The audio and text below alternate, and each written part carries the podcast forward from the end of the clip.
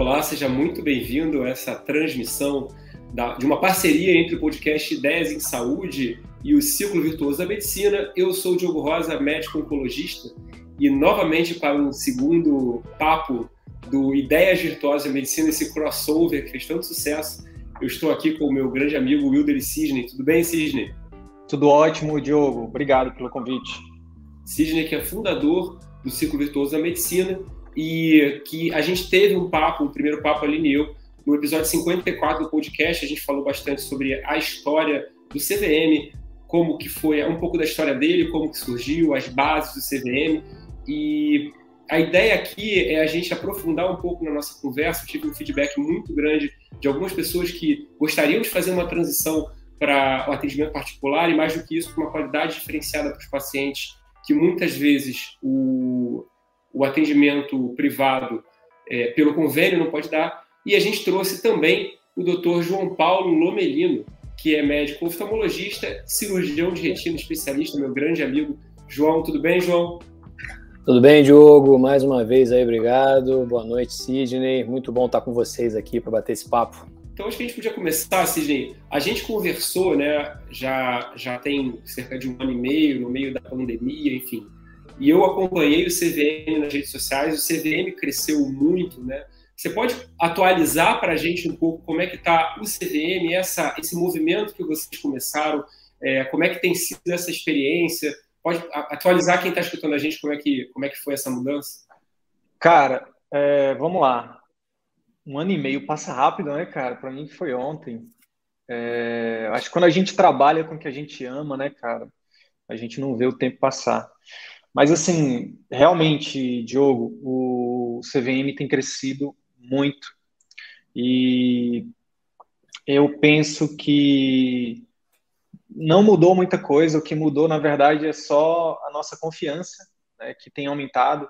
Né, os nossos cases, né, colegas médicos que têm feito verdadeiras revoluções né, na vida deles. O João Paulo é um dos exemplos. Né, e, e, cara, e a gente tem cada vez mais, assim, aquela, aquele sonho, aquela utopia, quando, eu, quando a gente pensou lá atrás, cara, a gente, a gente vai, eu falei isso, né, lá atrás, quando estava concebendo, né, esse projeto, eu falei, a gente vai revolucionar a medicina no Brasil. E aí, na época, o Arthur, né, meu sócio, riu de mim, né, e falou, cara, menos, menos. E, cara, eu acho que nesses três anos, quase três anos, Diogo e João Paulo, cada vez mais eu penso que aquilo não era utopia, cara. A gente está conseguindo fazer um movimento lindo, cara. Lindo, lindo, lindo, lindo. Lindo. De resgate, né? De resgate da boa medicina. A gente não está reinventando a roda, a gente não está trazendo, sabe, nada que é nossa. A gente recebe esse feedback. Os colegas falam assim, cara, é disruptivo, é inovador, não sei o quê. Mas, na verdade, nosso trabalho tem sido é, ajudar os colegas a parar um pouquinho para refletir, né, para onde eles estão indo, né, e dizer, cara, olha um pouquinho para trás, lembra, né, do que você sonhou quando você escolheu fazer medicina. Quando a gente olha para trás na história da medicina, né, cara, o filme lá, por exemplo, é, físico, né, Physician, cara, é sobre aquilo, né, o CVM é sobre aquilo, é resgatar o tempo em que o médico ele era, ele era valorizado não pelo título, mas pelo, mas pelo valor que ele gerava na vida das pessoas, sabe? Onde ele não tinha, naquela época não tinha atravessadores que, tinham, que, que diziam quando que, quanto que valia o trabalho do médico, não tinha um atravessador que dizia, não, você só pode cobrar tanto, não, você tem que atender em 10 minutos, ou então, não, mesmo você já tendo prestado o serviço, a gente não vai te pagar, não existia aquilo. O médico era livre, né? Por isso que é um profissional liberal. E é isso que a gente tem feito, cara. Sim, a grosso modo, inicialmente, é chamar a atenção dos colegas, dizer que sim, é possível retornar esse, né, resgatar esse, essa boa medicina, que não era para ter dois tipos de medicina, é para ter só um, né? E, cara, a gente foi feliz né, é, em criar um método que funciona, simplesmente funciona. E como eu acho que é o objetivo hoje aqui, o grande, já adiantando talvez uma pergunta, não sei se vai rolar essa pergunta, mas já vou adiantar que é por que que funciona? É porque é, é, vocês, é que a gente ensina marketing? Não. É porque a gente ensina a contratar e a treinar uma secretária? Não, também não. É principalmente porque a gente criou algo, é autoral, é marca registrada, inclusive está neste momento sendo, sendo patenteado e tudo mais. É, a gente criou, baseado em ciência, uma forma de atender o paciente que nenhuma faculdade ensina, que não tem livro nenhum, né? E, um, e uma forma de acompanhar esse paciente no pós-consulta também que não existe em lugar nenhum. Cara, isso tem revolucionado a vida de médicos e pacientes. Esse, essa é a essência do CVM, né? Então, cresceu muito. E eu te digo, e só para finalizar minha fala, eu quero te dizer que a gente está só começando. Só começando. E eu vou falar para vocês assim, foi, foi no início de 2020, quando eu estava com o João Paulo, no aniversário do, do sempre onipresente aqui no podcast, Vander Cortez, no aniversário do filho dele. É, e aí o João me falou pela primeira vez do CVM e falou um pouco da, da, da experiência que ele estava tendo, enfim. E aí o João hoje está trabalhando em parcerias, está tá, tá, tá ajudando, está tá fazendo live, está de fato imerso aí na realidade do CVM. Então, João, muitas pessoas me ligaram perguntando sobre essa coisa da transição, como seria isso, e todo, todas aquelas objeções que a gente já conhece, enfim.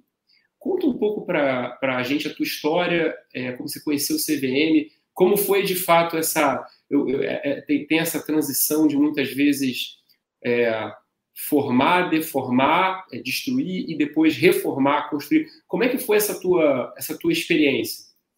Cara, então, a minha experiência no, com o CVM, ela começou, na verdade, bem antes do CVM existir, né? E que eu imagino que muita gente passe pelo que eu passei, né? Eu sou oftalmologista, e a oftalmologia ela é inserida de um jeito no mercado de saúde que é muito dependente da, da, da, dos planos de saúde, do atendimento de volume, né, do assim, a gente, você que, pô, você é um cara que você me ensinou o que, que é isso, né, no teu, no teu podcast, eu aprendi o que, que é fee for service, eu aprendi, aprendi coisas no Ideias em Saúde, que realmente, assim, a oftalmologia mostra muito, a gente consegue ver tanto do lado do oftalmologista quanto do lado do plano, como isso é uma disputa eterna por é, produção, volume e justificar gastos, e acaba que isso vai é, cansando o médico, né? Eu imagino que muita gente esteja no que eu estava é, no momento que eu conheci o CVM, né? Que eu estava já chegando num processo de burnout, eu cheguei a trabalhar em nove lugares, entendeu? E aí você trabalhando em nove lugares e se dedicando, você acaba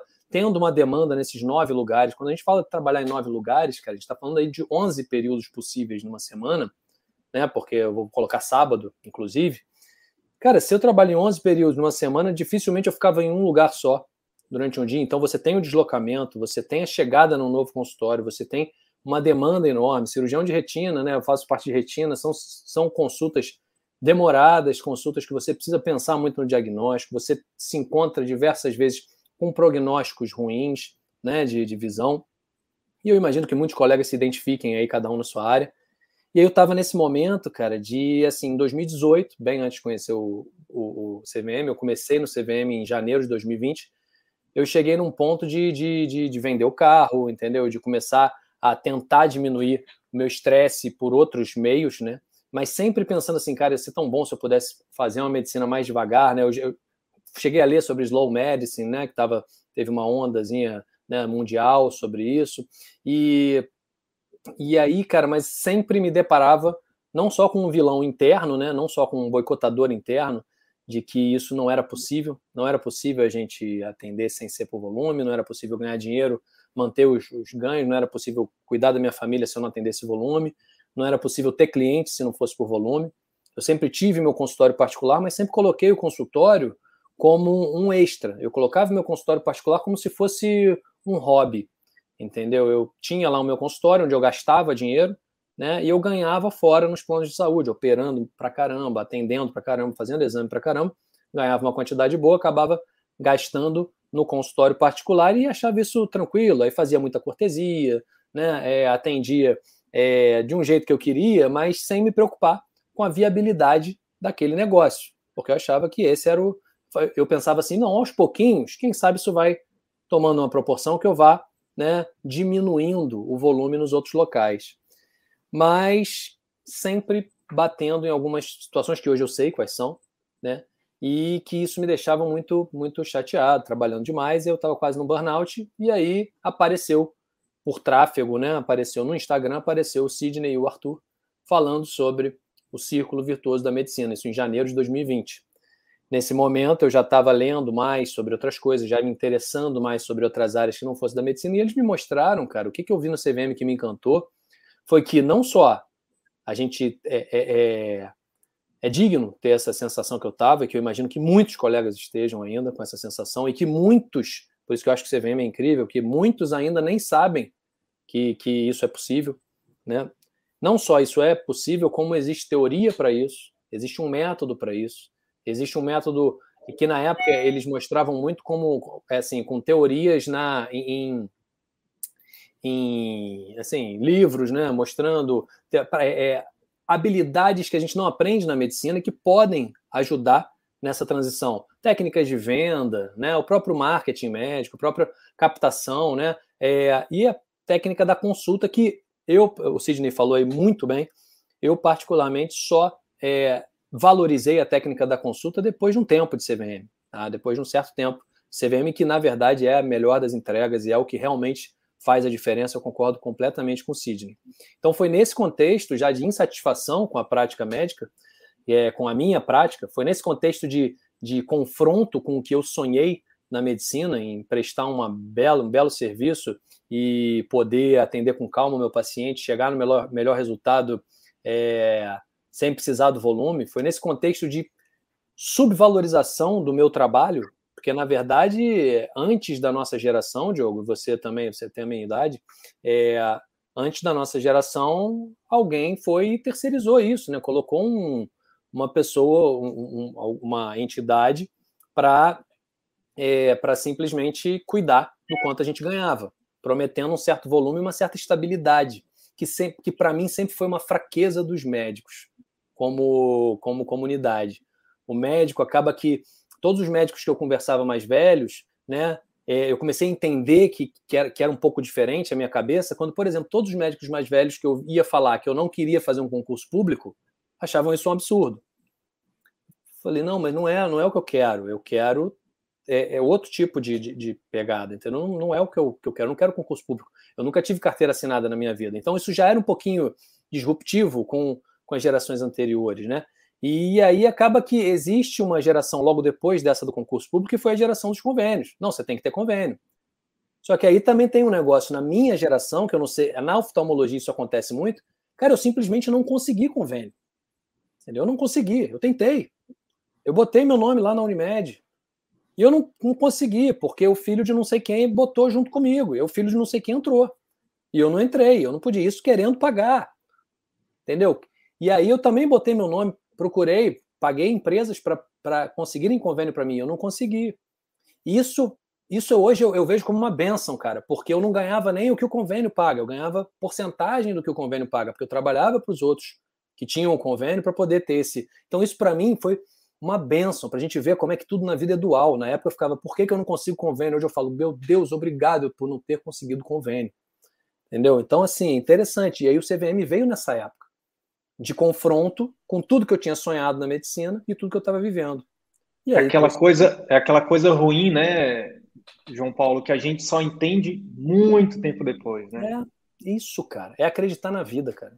É acreditar no universo, no poder do universo. O que que o universo está querendo te mostrar com isso que está acontecendo agora? Você está muito revoltado, cara. Pega isso como aprendizado, que provavelmente lá na frente isso vai ser o maior dos seus aprendizados. Posso dar um exemplo prático? Posso, posso Diogo? Disso. De hoje, aconteceu hoje isso.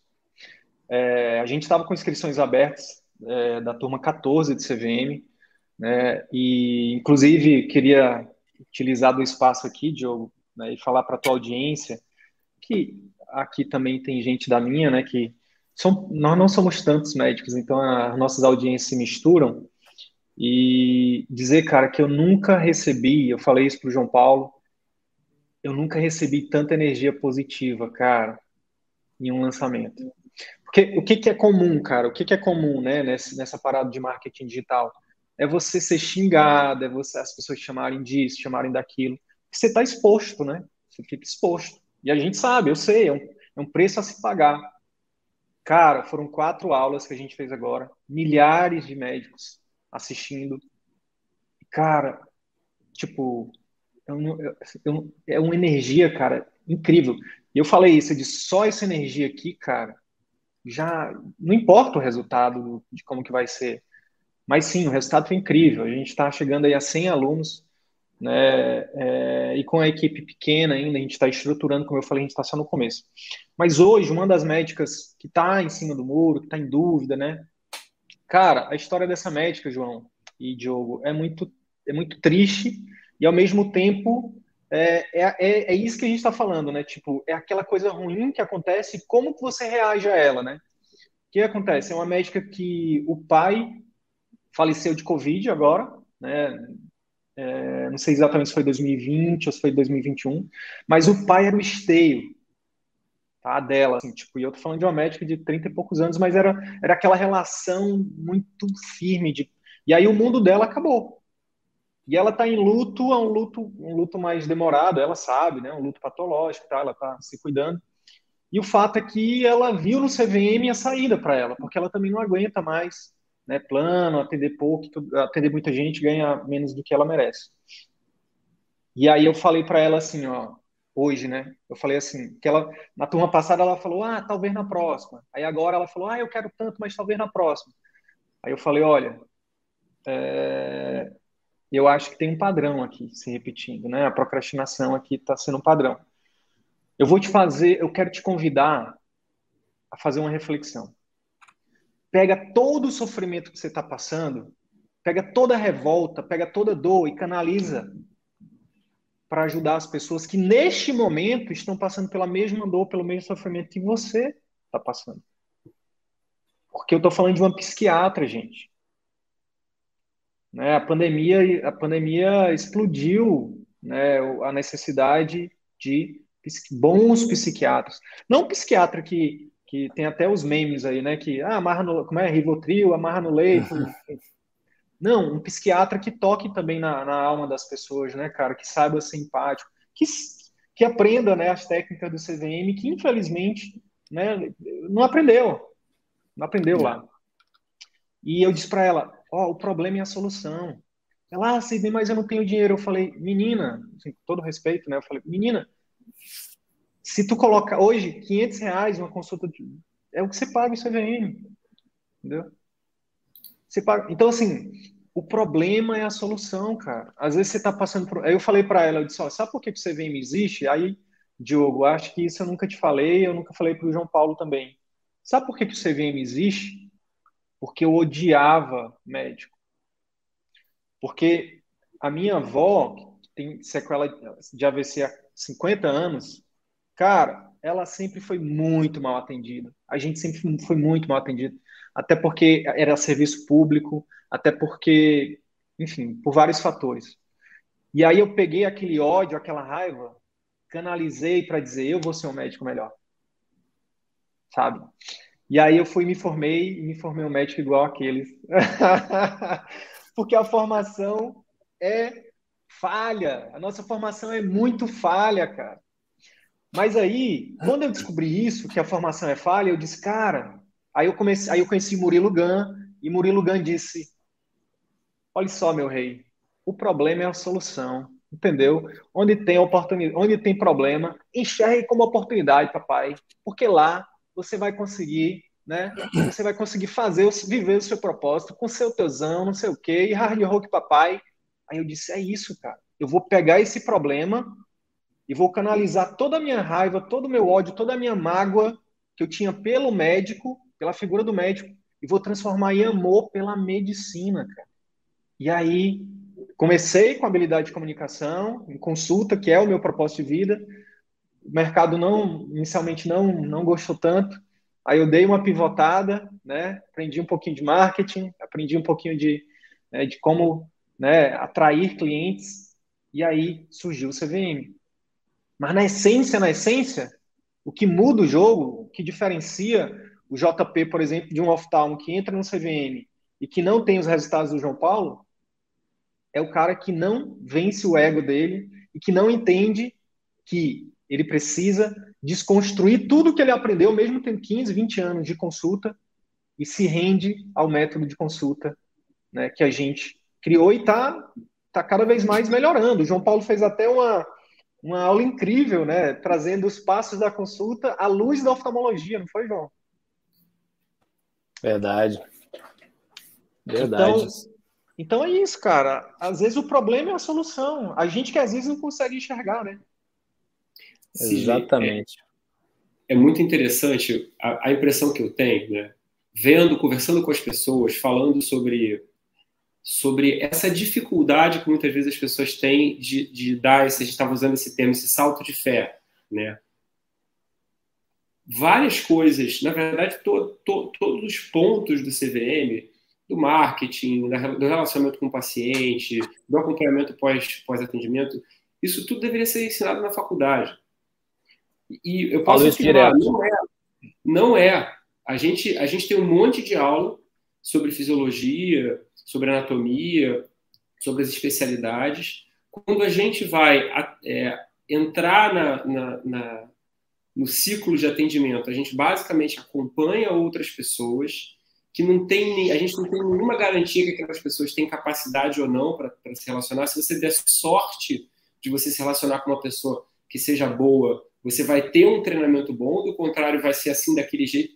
E essas crenças limitantes que vão entrando na nossa cabeça, medicina é um sacerdócio, médico tem que ter emprego público, médico tem que ter plano de saúde, elas são herdadas. São herdadas, ou seja, às vezes o cara ele acha que tem que ser assim e ele não percebe que aquele pensamento não é dele. Aquele pensamento Exato. ali, é, é, aquela programação está herdada. E e é, e é muito difícil, muitas vezes, você entender que você tem que abrir mão de toda uma visão do mundo é, para você olhar e falar assim: não, mas o que, que eu quero? O que você está falando? Você acha que você está vendo um problema, na verdade, você está vendo uma solução. Só que é a mesma coisa. É só o que mudou, na verdade, é, é única e exclusivamente a tua percepção. Você acha que você não consegue viver, é, você está numa situação de, de trabalho ruim. Na verdade, o que está ruim é a tua percepção, a tua situação de trabalho, você pode mudar a qualquer momento. É só você querer, é só você se dedicar. E Total. tem também, cara, tem um negócio que é muito legal que você falou aí, que o Murilo Gun fala muito disso, né? Mas por que que é assim? Por que que oftalmologia depende Quem do convênio? Disse, né? Quem aí disse o pessoal, que tem que ser assim, né? What if, né? What if? E aí, e aí o pessoal vira e fala assim, é porque sempre foi assim, cara.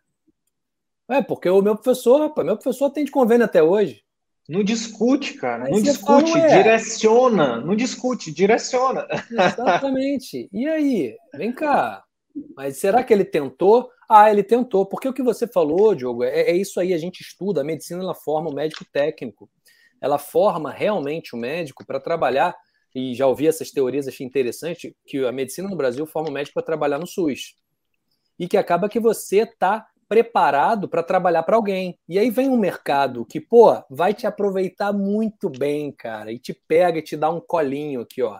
Aqui, ó. Vem cá, vem cá, eu te dou, te dou teu dinheirinho. O que vai acontecer são seis consultas por hora com vaga para dois encaixes. Tranquilo? Ó, vai ganhar bem, hein? Legal. Aí chega, você chega com, com 28 anos, tranquilo.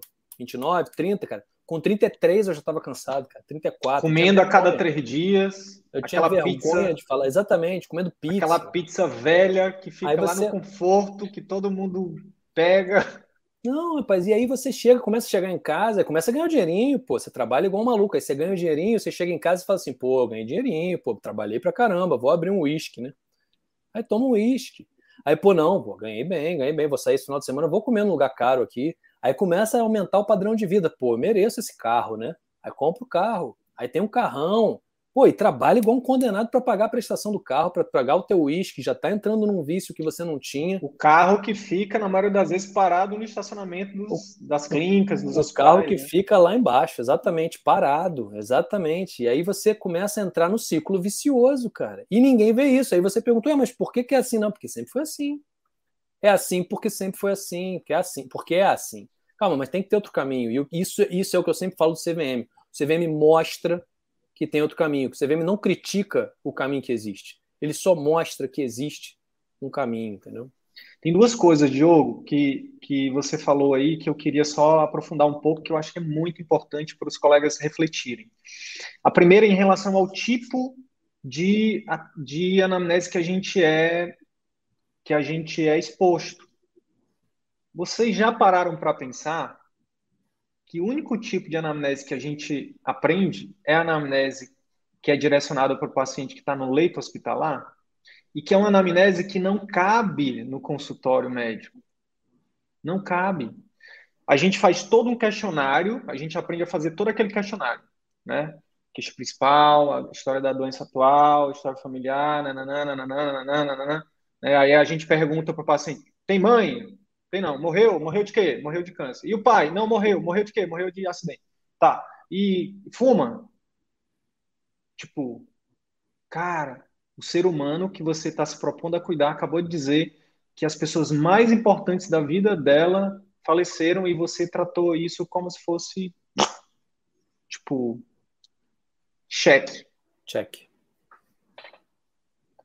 Entende? Tipo isso é, é, esse tipo de a gente chama de medicina industrial, Diogo, para exemplificar didaticamente, né? E o que o CVM faz, o resgate da boa medicina, é lembrar os colegas que a medicina não é industrial. A medicina, a boa medicina, a única medicina que deveria existir é a medicina artesanal, onde cada paciente deve ser tratado como ele merece. Já pensou se a gente, para refletir, né?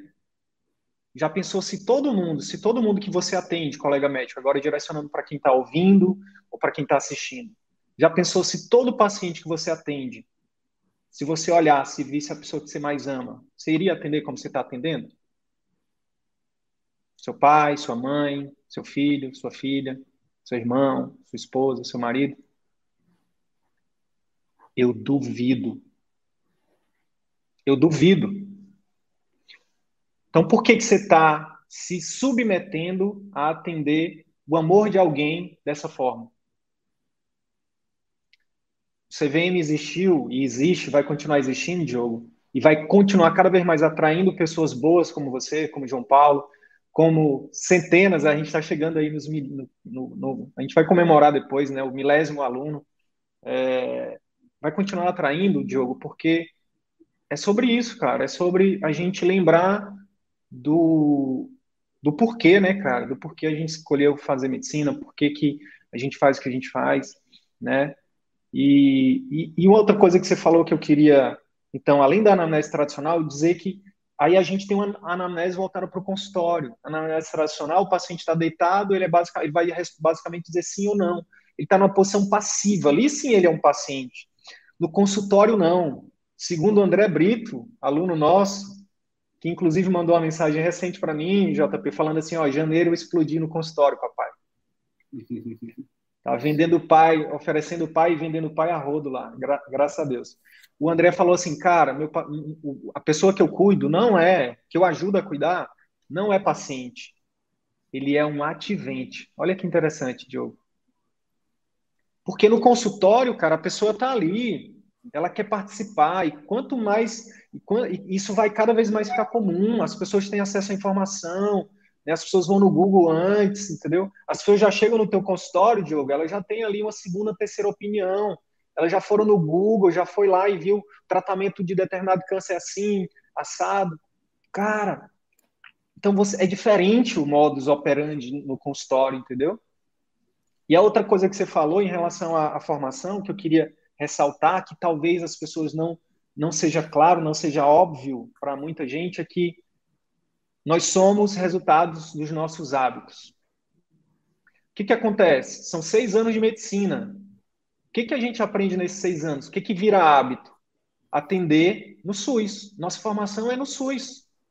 Aí depois tem mais três, quatro, cinco, dependendo da especialidade, anos em hospital do SUS de novo, né? Atendendo como que? Como empregado, só pensando em empregado, atendendo pessoas que uma outra crença limitante. Ah, ninguém, ninguém não vou para o particular porque as pessoas não têm dinheiro. Por quê? Porque só atendeu pessoas que não tinham dinheiro.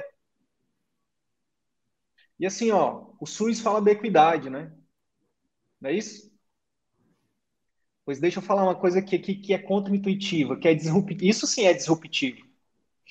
Assim como o morador da favela, assim como o ribeirinho daqui do Amazonas, assim como o meu querido, é, uma, uma pessoa querida minha lá do Nordeste, que mora no sertão, onde não chega nem água, onde é onde é, cada uma dessas pessoas elas precisam sim, elas têm o direito, deveriam ter o direito, né, porque está em lei, né, assegurado pelo Estado, de ser muito bem atendida por uma equipe médica, uma equipe multiprofissional.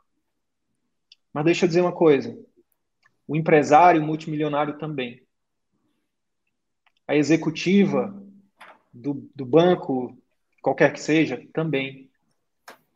Ou seja, por que, que a gente. Por, criaram na nossa cabeça o negócio de que ah, é, é, é, é só determinada tipo de, de população precisa ser bem atendida. Não! Todo ser humano tem que ser bem atendido. E é por isso que quando o pessoal fala assim, ah, vocês são mercenários, vocês são elitistas, não sei o quê, não sei o quê, não sei o quê, eu falo, não, na verdade a gente não é contra o SUS. Eu, eu vou morrer defendendo o SUS, né? Eu não sou contra plano de saúde, eu só sou a favor da boa medicina. Simples assim. Não é contra ninguém, é a favor da boa medicina. É diferente.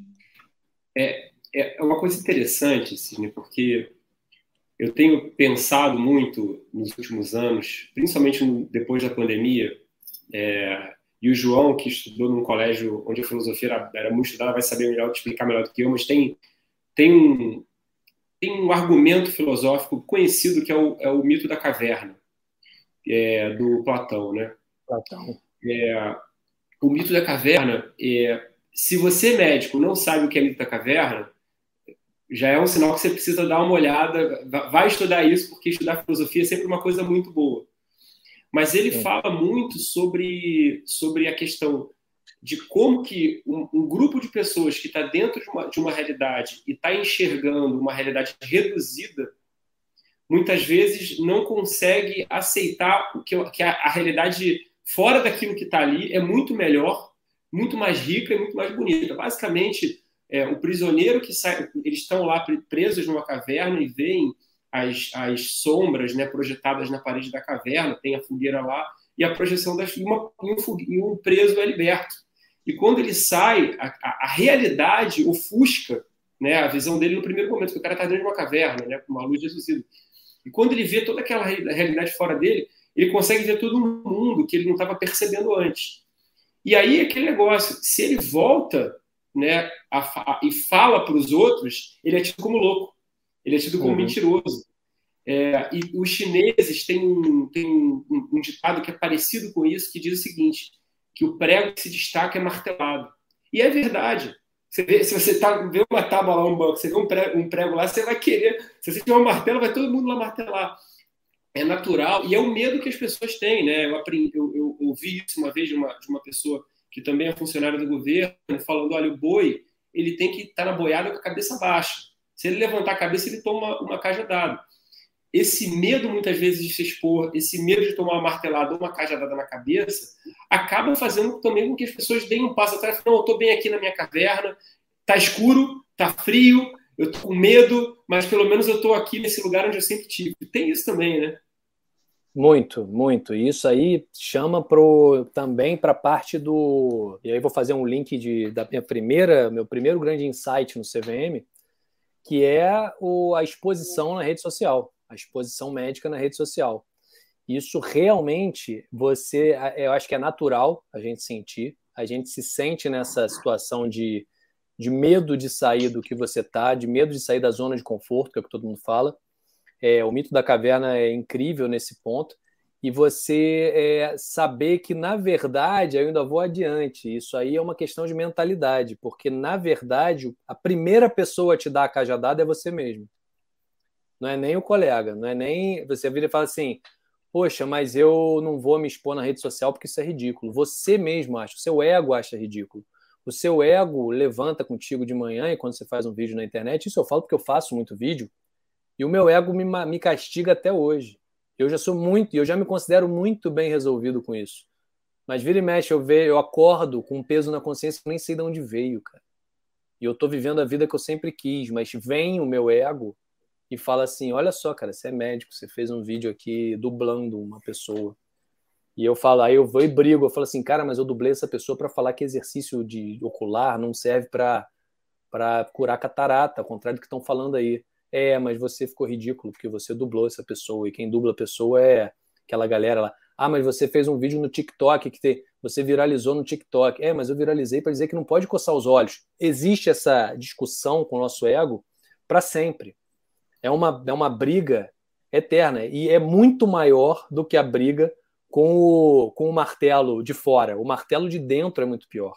O martelo de dentro é muito pior. A caverna é, é sua, entendeu? A pessoa mesmo não quer, não quer se expor ali, entendeu? É, é muito interessante isso. É, a gente pode até pegar esse esse gancho e falar da parada do que do que aconteceu agora, né? Que foi na, saiu na grande mídia aí a questão do, da filha do Thiago Leifert, né? Que ele ele fala lá no vídeo assim, cara, eu não queria expor a minha filha, não queria. Eu, a gente é muito reservado. Mas, mas depois de tanto sofrimento que a gente estava passando, a gente parou e pensou: poxa, se eu soubesse disso, tudo que eu. Ele fala isso, né? Tudo que eu queria um ano atrás era estar tá rolando o meu feed do Instagram e ver alguém falando sobre isso. Cara, se isso não for suficiente para fazer o médico vencer o medo da martelada, vencer o medo, do, vencer o próprio ego, né? A gente, eu chamo de diabinho e anjinho, né? O CVM aqui, obviamente, a gente é o anjinho, que está lá todo dia, né? A gente investe muito dinheiro né, para produzir o conteúdo, para distribuir o conteúdo. Quando eu falo de muito dinheiro, é muito dinheiro mesmo, muito dinheiro mesmo, dinheiro, muito dinheiro. para estar tá lá toda hora, para estar tá exatamente fazendo o contraponto que o JP está falando, porque lá fora o mundo da o mundo o mundo do a vida do médico lá fora né na, nos plantões nas né, as rodas de conversa dos médicos os grupos cara é uma tristeza velho é uma tristeza velho eu eu eu, eu tanto que tipo eu, eu eu conto nos dedos meus amigos médicos que eu encontro porque todas as vezes que eu encontro é aquela choradeira sabe tipo ai isso ah porque não sei o quê ah porque não sei o quê Aí eu viro e falo assim, pô, cara, minha vida tá bacana, tô feliz, tô. Tá. Mas como assim? Tipo, é. e aí eu começo a me sentir mal. Entendeu? Eu começo a me sentir mal porque eu tô bem. Eu devia estar tá reclamando igual ele. E então é, é, a gente é isso, a gente a gente é o anjinho que fala assim, cara, é possível. Cara, acredita em você. Cara, lembra? Pô, quantas noites você passou acordado? Lembra aí, fecha o olho, Diogo, fecha o olho, JP. Cara, lembra, eu vou lembrar agora aqui, ó, sabe uma coisa que nunca sai da minha cabeça? Teresina, 2004, eu num, eu num apartamentozinho alugado que eu pagava 100 reais, tinha um ventiladorzinho velho que não tinha nem proteção e eu estudava até duas da manhã, cara, decorando coisas que eu nunca mais usei, como trigonometria, história, geografia, sei lá. Mas, cara, um vento quente da molesta lá em Teresina, entendeu? Que é, cidade mais quente do Brasil. E eu lá, cara, meu lanche era, sabe aqueles coisas de sanduíche assim? Era minha janta, cara. E eu lembro para aquilo e falo assim, cara, bicho, a gente rala demais, cara. Para chegar a receber um, um, pedaço de papel dizendo você é médico, cara. Para a gente se submeter a dizer, não, me paga qualquer coisa, me dá 10 reais, me dá 20 reais, me dá 30 reais, que eu vou fazer o que eu puder para resolver, para salvar vidas. Cara, é muito louco, isso é muito ridículo, é muito absurdo. E o pior, Diogo, falando da, do mito da caverna, é que, cara, cada vez mais a caverna vai ficar mais escura, cada vez mais a caverna vai, vai faltar água, e daqui a pouco pode, essa caverna pode desmoronar em cima de você, porque a tendência é isso, cara. E aí eu até recomendo um filme que é incrível, que eu minha filha assistiu agora os Crudes, né? E aí, criança, ela não, ela não se contenta em assistir uma vez, né? Eu acho que já estou na quinta vez que eu assisto os Crudes com a minha filha. E é muito aquilo, cara, os Crudes, né? Tipo, os Crudes, o pai, né, no início, né, para quem não assistiu, vou dar só um spoilerzinho. Ele fala assim: cuidado com o novo, novo é ruim, nunca esqueça, né? Nunca perca o medo. até que um dia vem né, e, e, a caverna vai de água, por água abaixo. Se eles tivessem ficado na caverna, eles teriam morrido. E a filha, a filha representa nós, a geração nova, e dizer, não, tem comida, tem mais comida, tem outros lugares melhores, a gente pode, a gente pode melhorar e tal. Então é essa dualidade, né, cara, entre entre o que foi colocado na nossa cabeça, muitas vezes pelo, por pessoas queridíssimas, né, cara, por autoridades, por pessoas que a gente ama e que nos amam. Um Até professor, pais, né, às vezes. Pais, pais professores, cara. Né? E aí, às vezes, Diogo, é, o João sabe disso, que o João está mais próximo a mim, às vezes eu incorporo até às vezes um pastor aqui. Tem um amigo meu pessoal que ele me ligou e disse: Irmão, eu estou convertido. Como é que a gente faz? Eu, eu acabei de me converter a, ao círculo virtuoso. Eu falei: a conversão aqui é diferente. A conversão é através de um link. Entra no link. Deixa eu te fazer uma Porque pergunta. É isso, porque é isso, Fala. cara. Às vezes, às, vezes, às vezes a gente precisa, né? O, o, eu me vejo, eu entendi, eu, eu, eu, eu fiz uma. Eu vi uma palestra de um cara que ele falou isso. Isso é científico, Diogo. Às vezes o líder, cara, é aquele cara que ocupa o espaço de uma figura autoritária para você. Por exemplo, eu não tive. A, a minha figura autoritária faleceu com. Tre... Eu tinha 13 anos, que era o meu avô. Meu pai é separado da minha mãe e tudo mais. Dos 13 até agora, cara, as pessoas que moldaram a minha personalidade foram amigos mais velhos. E hoje, quem me trouxe até aqui foram os meus mentores. Então, Murilo Gam, para mim, aumentou, apesar, eu acho que o Murilo talvez seja quase da minha idade. O Érico Rocha aumentou para mim, o Flávio Augusto aumentou para mim, né? É, e aí a gente começa a colocar essas pessoas num patamar de autoridade, por exemplo, parecido com nossos pais. E aí a gente escuta. E aí a gente desconstrói aquelas crenças que às vezes os nossos pais nos disseram, que os nossos professores nos disseram, e a gente tem uma pessoa que, que faz a gente ressignificar isso. Entendeu? Tem uma pergunta que eu queria fazer para você, que é o seguinte. Pode falar. Bom, tem um momento lá que o cara está na caverna, né? E tem um momento que ele sai, ele já está, ele vê a realidade do mundo, ou seja, ele está vivendo num consultório em que ele está entregando um serviço de qualidade, ele está é, sendo valorizado pelo trabalho, ele está tocando cavaquinho para o Jorge Aragão, né, João Paulo? É, mas no meio do caminho, né, é, só para só a gente entender também que existe um, existe um trabalho que tem que ser feito aí, né? Um, um osso que está quebrado, para ele ser colocado no lugar, às vezes ele tem que ser, está torto, ele tem que ser quebrado, enfim. Tem, tem que ter um esforço que tem que ser colocado para, assim, para não parecer que assim, olha, eu vou fazer isso vai, tem um esforço que tem que ser colocado também para essa mudança que, assim, o, o, o, material do CVM, o compromisso, é, eu não diria que é uma faculdade, mas é quase isso, né? É, é, é, tem treinamento, tem esforço, tem estudo, tem uma dedicação envolvida, né? Tem, cara. Eu vou começar respondendo essa. O Sidney vai complementar, que eu sei que ele vai complementar muito bem isso aí, que é a alma do CVM fala muito sobre isso, que e eu vivi isso, né? E eu vivo isso todo dia. É muito importante saber que nada é fácil. Isso realmente é muito importante, a gente fala sempre, inclusive para o colega que não entrou ainda, é muito difícil. Não adianta entrar achando que você vai, ah, não, eu vou, vou ver aqui esse módulo, eu queria só melhorar minha consulta. Vou ver aqui como é que é minha consulta. Ah, não, eu queria só ver aqui como é que é esse negócio de rede social e vou entrar, quero só dar uma. Cara, é, é realmente tem que se dedicar e é difícil pra caramba. Porque, cara, o que diferencia a pessoa que fracassa da pessoa que tem sucesso nesse caminho é se a pessoa desiste ou não. Porque assim, vai ter problema, vai ter momentos que você vai haver momentos que você vai olhar e vai falar assim, cara, não deu. Não deu. E você tem que entender que aquele talvez seja um momento de melhorar, de afiar o seu machado, né? Como fala o Murilo Gun, que é uma frase do, do Lincoln, né? Essa, então, do Lincoln, exatamente.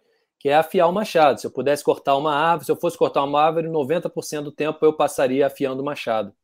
É isso, quando você não tá, você não tá passando ali, você não tá conseguindo, porque esse é o caminho. O CVM ele te mostra o caminho. O caminho é difícil, mas se você conseguir manter a sua meta, entender que aquilo ali é viável, é possível, é aí que começa. O primeiro passo é uma mudança de mentalidade. Não adianta você entrar e dizer assim: "Ah, eu vou ver qual vai ser". Se der errado, eu paro. Porque aí você vai parar. Você pode ter certeza que você vai parar. Normalmente quem entra com essa cabeça é difícil. A galera que entra é interessante. Você não vê gente assim, né? Esse pessoal normalmente para antes de entrar. É... E talvez até mude no futuro, né? Talvez a pessoa vire e fale assim: não, agora eu sei que é para eu entrar, sei lá. Porque você tem que, tem que se dedicar. E tem que correr atrás. E tem que entender que é o caminho. Tem que entender que aquilo ali agora é a sua vida. Porque é o que o Sidney estava falando outro dia na live comigo. É... Cara, uma vez que você vê, você não desvê. Hoje o Sidney pode me ligar de noite agora e falar assim: João, nesse podcast eu tive uma ideia aqui, cara. Eu vou largar o CVM, eu vou acabar com o CVM, não quero mais o CVM. E é isso, é por quê? Porque dá tudo errado e eu realmente vi que não faz sentido. Cara, é, não existe isso. Já fez sentido, já mudou a minha vida, eu já tô no caminho, entendeu? E não interessa se daqui na frente eu der uma tropeçada e bater. Ó, oh, que beleza, aí entrou mais um. aqui, ó, não interessa se eu chegar. 94. Aqui. Não interessa se eu chegar ali na frente, tomar um tombo, cair de cara no chão. Eu não vou voltar correndo, chorando. Eu vou levantar, afiar meu machado e continuar reto. E é assim que eu sou feliz. Não é ter sucesso para ser feliz. É ser feliz para ter sucesso. Então o caminho é muito feliz. Fala aí, Sidney. Fala aí. Não, show de bola, show de bola. Eu só, eu só queria complementar com, com, com algumas coisas aqui que eu acho que é importante. É, primeiro, que eu aprendi com, com o Érico. Antes de melhorar, vai piorar. Hoje, é, cara, eu vivo o melhor momento da minha vida, Diogo e João. Acho que eu, eu ainda não moro na cobertura, ainda não atendo celebridades, ainda não vou caminhando para o meu, meu trabalho, até porque eu trabalho mais em casa. Mas eu acho que eu vivo o melhor momento da minha vida, cara. Mas para chegar aqui, eu acho que talvez seja isso que o Diogo queira que a gente externe, né? E eu vou até falar do João também, porque eu acho que ele ele foi ele respondeu de uma outra forma, perfeita, perfeita forma, mas é... cara, foi ralado. É muito ralado. Eu lembro, Diogo, que em 2000 e 2018, cara, imagina, eu tava, minha, minha, minha esposa grávida, a gente tava em Tabatinga, porque na época a gente fazia um trabalho que a gente ia para lá. Tabatinga, cara, é, de, é a tríplice fronteira aqui, Brasil, Peru e Colômbia. A internet péssima lá. Nessa época eu já tava, já tava fazendo a transição para o digital, então já tava, cara, eu editava meus vídeos, entendeu? Eu editava. Eu postava, eu fazia meu tráfego, eu falava com o cliente, eu fazia tudo, velho. Naquela época, ninguém acreditava em mim. Mas eu acreditava, cara. Eu acreditava. Então, assim, foi muito ralado. E ainda continua sendo. Ainda continua sendo. É, e, e, o João, cara, eu lembro, assim, tipo, eu acompanho o João há dois anos, de perto. A gente se tornou amigo. E ver a transição do João foi uma coisa muito bacana para mim, porque tanto do João quanto da Helena, Diogo, às vezes era 11, 11 horas em Manaus, cara. E tava aqui o João e a Helena, cara, semblante destruído. Mas eles estavam aqui, ó, com papel e caneta. Porra, legal, não sei o que, não sei o que, cara, não sei o que, não sei o que. Cara, e não ficava com mimimi, sabe? Não ficava trazendo Nunca vi esses dois reclamar, sabe? Nunca vi eles dizer, ah, por isso, por aquilo. Cara, eu, e tem, eu, e é claro que tem problemas, entendeu? Que tem filho, que tem esposa, que tem, né, que tem os, os problemas estão acontecendo. Mas eles estavam lá, imbuídos em mudar de vida. E foi ralado. E é ralado. Mas, cara, a diferença é que quando a gente está em direção ao nosso propósito, né, cara, o pagamento ele é feito ali. Eu estou sendo pago agora. Entende? Eu não preciso, Diogo, que você transfira nada para minha conta. É, nada, cara. Eu estou sendo pago agora. Eu não preciso também é, atravessar determinada linha para agora eu dizer, tipo, como vendem isso para a gente também, né? Ah, quando eu for médico eu vou ser feliz. Quando eu for especialista eu vou ser feliz. Quando eu casar eu vou ser feliz. Pior das mentiras. Quando eu tiver filho. Brincadeira. Vai ser muito feliz, vai ser mais que é, feliz. É, lá, e a gente, A gente e a gente, aí, quando terminar o mestrado, eu vou ser feliz. Cara, e isso eu fui enganado durante a maior parte do tempo. E hoje não, cara. Hoje eu vivo feliz. Eu não preciso de uma linha de chegada, de um título, de um de uma de uma homenagem do cidadão. Nada disso, cara. Eu sou feliz porque todo santo dia eu ajudo um médico a melhorar a vida dele e indiretamente a melhorar a vida dos pacientes dele e contribuo, a palavra é contribuo, para que cada vez menos é, atendimentos como a minha avó recebeu, que é tudo por tudo responsabilidade dela. Tudo, tudo nasceu ali, no problema. Vendo a minha avó sendo mal atendida, esperando horas, morrendo, quase morrendo literalmente de asma, de crise asmática, e o médico dormindo lá dentro do repouso. Né? Ou nem, nem no hospital estava porque isso ainda existe muito em cidade pequena, né? O cara tá em três lugares ao mesmo tempo. E eu não estou apontando o dedo, não, porque eu já fiz isso. Não tenho orgulho nenhum. Mas hoje falo que você não precisa fazer isso. Que é possível ganhar dinheiro de forma ética, de forma íntegra e fazer o bem para as pessoas. É, isso não tem preço, cara. Ganhar dinheiro é bom, mas ganhar dinheiro melhorando a vida das pessoas né, e, e, e de forma ética, cara, isso é incrível. Isso é incrível. Então, é, é isso, sabe, Diogo? É, o medo, o, o, medo. Ah, uma última coisa. A gente tem no nosso DNA o medo lá da caverna, dos, no filme dos Cruzes mostra isso. Ele tinha medo de sair da caverna porque naquela época, pô, tinha os, os, os bichos que, que comia mesmo, entendeu? Isso ainda está no nosso DNA. E a gente precisa parar e tirar um pouquinho a emoção de lado e pensar com a razão e dizer, gente, eu sou médico a pior coisa que pode acontecer não é um tigre dente de sabre me comer, não. A pior coisa que pode acontecer, cara, é eu mandar um WhatsApp e ter plantão amanhã para mim para ganhar é, um salário mínimo em 12 horas. Se tudo der errado. Então, esse medo é irracional, não faz sentido.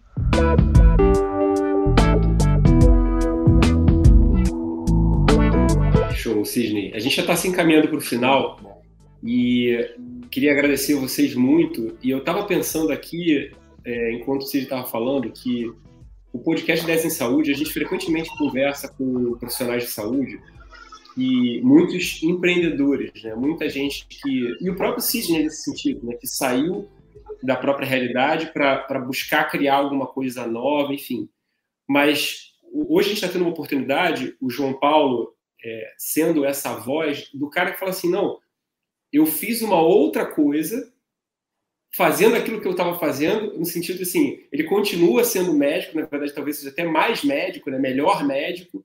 É, e, e, isso é interessante porque, de certa maneira, a gente está mostrando que não é você ser feliz na medicina, não é só você criar uma startup, você empreender, você fazer alguma coisa diferente, não. Pode ser muitas vezes você repensar o processo. Então, queria agradecer vocês dois pela, pela oportunidade, pelo papo e ainda tinha mais um monte de coisa para conversar, mas a gente fica aqui para esse episódio. Como toda a trilogia, a gente vai ter que ter um episódio 3 aí para falar um pouco mais. E deixa aí, agradeço você, João e, e, e para vocês falarem as últimas palavras. Combinado, já vamos marcar essa terceira, porque a gente tem muita coisa para falar, acho que tem muita coisa para conversar nesse sentido, e, e qualquer coisa que dê força para o colega que está na situação que eu estava naquela época. Isso realmente virou uma das minhas missões. Eu falei isso com o Sidney. Foi a segunda vez que meus olhos brilharam, como brilharam quando eu vi uma, um vitreófago né, fazendo a vitrectomia, que ele na época tinha um barulho que não tem mais hoje. Quando eu vi aquilo dentro do olho comendo vítreo, eu falei, cara, é isso que eu quero fazer. Eu fiquei emocionado, me arrepiei inteiro, falei, é isso que eu quero fazer. E quando eu vi o Sidney convencendo médicos, inclusive eu, a que existe um caminho e esse caminho dando certo, e esse caminho deu muito certo para mim. Hoje eu sou muito feliz com o que eu faço. E foi outro momento que os meus olhos brilharam foi quando o Sidney me chamou para ser professor do CVM para continuar espalhando essa, essa mensagem e ensinar dentro desse, dessa missão maravilhosa. Então, cara, eu que agradeço a, a, oportunidade de estar aqui. Vou vir na próxima, tá? Me chama de novo. É bom que a gente já, já deixa certo aqui. Você não vai chamar só o Sidney, vai me chamar junto. E é isso, meu irmão. Cara, obrigado e parabéns pelo Ideias de Saúde, que é maravilhoso. Total. João, prepara aí, prepara o teu. Prepara, a gente tem uma. A gente está criando uma tradição agora, Diogo, que o João está estudando cada vez mais filosofia, e aí eu peço para ele sempre preparar alguma frase filosófica para a gente terminar. Então prepara aí, João, para a gente terminar. Enquanto eu, eu queria dizer para o Diogo o seguinte. É, eu falei sobre isso mais cedo. Cara, o valor do CVM hoje. Primeiro, quero dizer que eu me sinto muito honrado, tá? Eu me sinto, cada vez mais, me sinto privilegiado, abençoado por Deus, por ter, por Ele ter me escolhido para seguir essa missão, que não é nada fácil, não é nada glamourosa, não é nada, sabe, tipo, é, viver do digital é, eu vivo, eu vivo dizendo isso para minha equipe, né? Me, me enganaram. Eu achava que eu ia pegar um computador e ia ficar na praia. E, na verdade, faz, é, faz um bom tempo que eu não vou na praia. E, enfim. Mas, cara, eu já entendi que é uma missão e eu sou muito grato. Eu sou muito. Eu me sinto abençoado. E eu me sinto abençoado também porque, por estar. Tá, acho que faz parte do meu trabalho juntar pessoas que pensam como eu. Né? E eu acho que você, Diogo, a Aline aí do Ideias em Saúde, eu acho que é uma é aquela parada que é clichê, mas é o clichê que é verdade, né? Que, que a gente acaba se atraindo, né? O bem atrai o bem. Então, queria agradecer também pelo convite. Sempre que você convidar, é, vai ser um prazer aqui falar com a tua audiência e trocar uma ideia com você, se é pura sabedoria, né? E o que eu diria para os colegas é o seguinte: é que o, o valor do CVM vai muito além do que apenas aprender a fazer, atrair, encantar e fidelizar pacientes particulares, sim. ou aprender marketing, ou aprender gestão, né, vendas, enfim. Vai muito além do que isso, cara. Eu acho que cada vez mais está ficando claro para mim, e eu estou falando agora, é, não, não Sidney falando, mas eu estou falando do que eu escuto todos os dias dos meus, dos meus alunos, né? E dos mentorandos que eu acompanho mais de perto o poder do grupo, cara. Cara, é muita, é muito massa, assim. Para mim, Diogo, cara, às vezes eu tô num dia bad, assim, eu tô num dia mal, eu entro no grupo, cara, e eu, eu, cara, isso ali me alimenta, cara, sabe? Tipo, ver uma, por exemplo, esses dias teve uma, uma filha que gravou um vídeo e mandou pra gente falando assim, queria agradecer ao CVN porque agora minha mãe tá perto de mim. Foi muito lindo. Cara, quanto que vale isso, sabe? Tipo, então, o, tem, o método é incrível, mas, cara, talvez muito mais valioso do que o método é, é, é, a comunidade. Inclusive, Diogo, dia 3 e dia 4 de dezembro, coloca aí na agenda, vai ser aí no Rio, o primeiro encontro né, de alunos CVM, né, é, vai ser aí no Rio, 13 e 4 de dezembro. O João Paulo está querendo aí mudar a data porque é o aniversário da Mari, mas vamos ver, vamos ver, vamos ver como é que ele vai, vamos ver a copy dele, vamos ver como é que vai ser a persuasão. Vamos ver a copy da Mari. Então... Deixa eu falar o pensamento aqui, ó. Marco Aurélio Meditações. Para de andar sem rumo. Não é provável que leia teus próprios cadernos ou histórias antigas ou as antologias que colecionais para desfrutar a tua velhice. Ocupa-te com o propósito da vida. Deixa de lado esperanças vazias, Participa ativamente de tua salvação. Se te importas minimamente contigo mesmo e faz isto enquanto podes. Então é isso, meu irmão. Vamos agir. Não é só teoria, tem que agir, né? E é isso, tá? Marco Aurélio Meditações. Valeu, João. Cisney, obrigado. Até uma próxima. Tchau, tchau. Tchau, tchau. Pra cima.